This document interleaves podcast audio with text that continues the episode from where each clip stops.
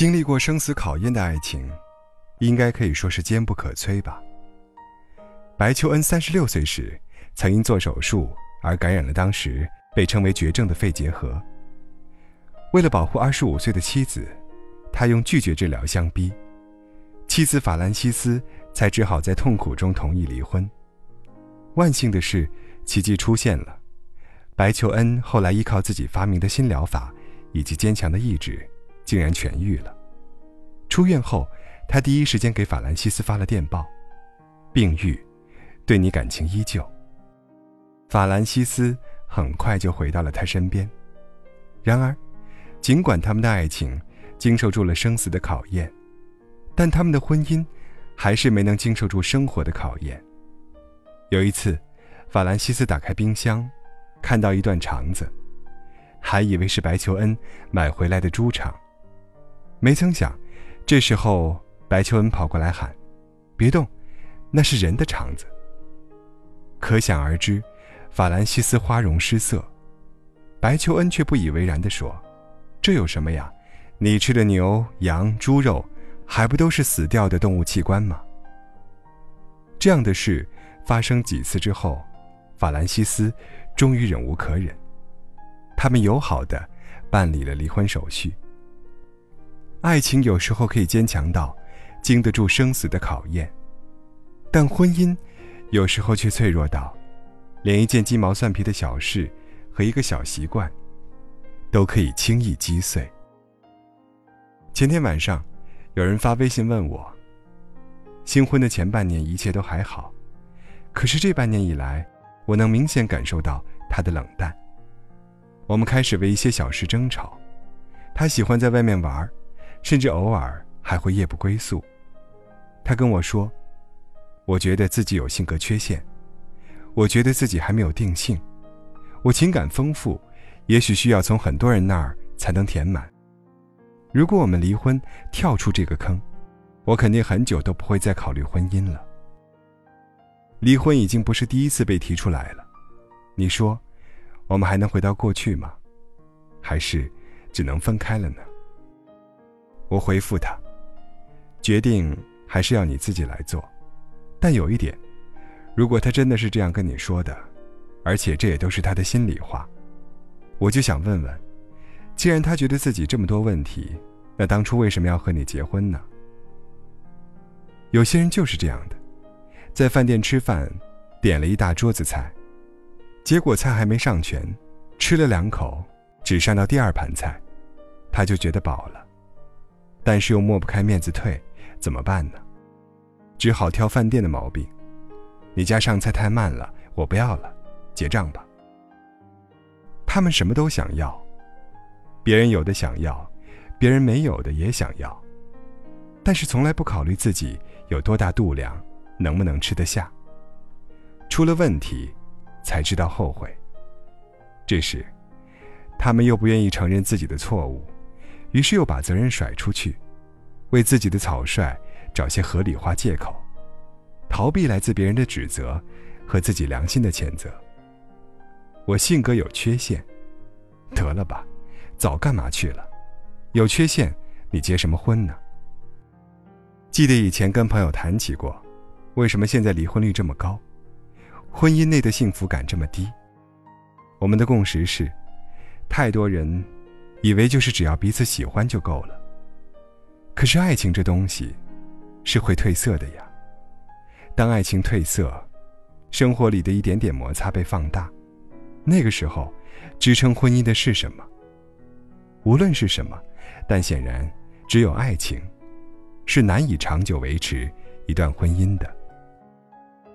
太多人结婚只是因为到了该结的年龄，朋友们都结婚了。家里人又不停催促，没有真正用心的去接触、了解、匹配，还没有想清楚婚姻究竟意味着什么，就仓促的开始，连身为一个成年人的身份都没有适应，你还指望他有承担一个家庭的觉悟，指望他能扮演好新组建的家庭里自己应该承担的角色吗？太多人因为讨厌寂寞，因为讨厌一个人的生活。迫不及待的企图，通过开始一段婚姻，来改变自己现在糟糕的生活状态。但现实是，他们把对自己生活改变的预期建立在别人身上，最后往往事与愿违。变是变了，可这种改变，是他们不希望看到的。当面对那些生活的琐碎，他们才猛然惊醒。唉，这不是我想要的生活。那种落差，让他们无法忍受。所以婚姻成了围城，成了痛苦的源头。张爱玲说：“没伞的，挨着有伞的人走，靠得再近也躲不过雨，反而淋得更湿。不要因为朋友都结婚了，就火急火燎的也去凑热闹。婚姻是很脆弱的。”在还没有承担一个家庭责任的勇气，没有适应角色转换思想准备的时候，勉强开始是很难幸福的。生活不是过家家，从头再来的代价太大了。婚姻，不是你找一个什么样的人，他可以给你什么样的生活，那样你只会成为婚姻的奴隶，让你苦不堪言，总有一天不堪重负。婚姻。是你要一个什么样的生活，左右了你找一个什么样的人。只有这样，你才有可能成为婚姻的主人，在接下来的日子里如鱼得水。真正的聪明人，他们期待爱情，憧憬婚姻，但从不迷信婚姻。我们这代人，大多没有什么安全感。又同时面对着太多的诱惑，所以，在没有做好准备、没有想清楚时，更不该急着结婚。你说呢？不可以不满足你的好意，不能这么厚脸皮，傻傻看你，还是想要更靠近，只怕再靠近。就一错再错的错下去，不可以纠缠着你的身影，不能再让你为我担心着急。多么想要告诉你，我好喜欢你，都怪我控制不了自己。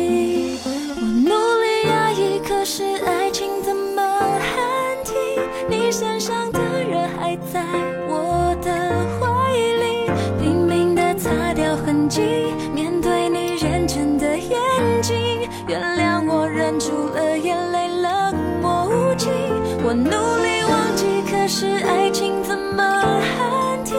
和你在一起就像是在阳光里，快乐到不想分离。为了你什么都愿意，这一次让我昧着良心提前离去。